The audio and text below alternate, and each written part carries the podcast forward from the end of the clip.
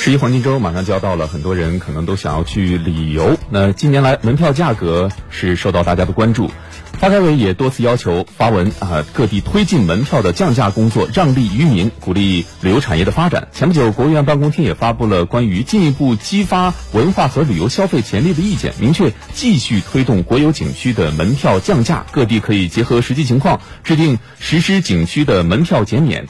景区的淡季免费开放以及演出门票打折等措施。是的，临近十一黄金周，河南、浙江、湖南、山东等多个省份出台了景区门票降价或者是免费的措施。景区门票不依赖价格，以后会有哪些影响？详细情况我们来听报道。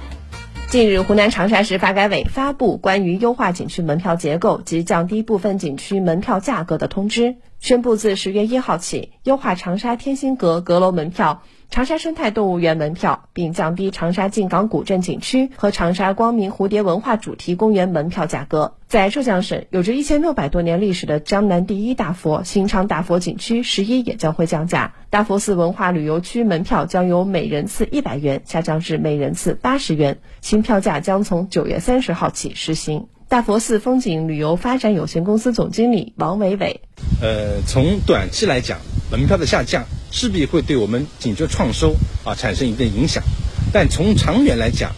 它也势必会加速我们景区的提质转型，从原先单一的门票经济转向多元经济这么个一个方向。据了解，大佛寺文化旅游区是新昌县著名景区之一，景区在降门票的同时，还不断在配套及服务上做加法。王伟伟，接下来我们也是啊会尝试开发引进一些二次消费的产品。比如说受年轻人喜欢的网红项目，再比如说结合我们的量化工程，积极探索我们景区的夜游经济。在山东泰山景区、三孔景区等多个景区也都调低了门票价格。记者从山东省发展和改革委员会获悉，自十月一号一直到二零零二年九月三十号，山东将对孔庙、孔府、孔林、爷庙、周公庙、少昊陵、孟母陵等七个景点门票进行整合。价格降为一百四十元，门票七天内有效。山东省发改委还鼓励曲沪三孔景区和济宁市制定更多形式的优惠措施，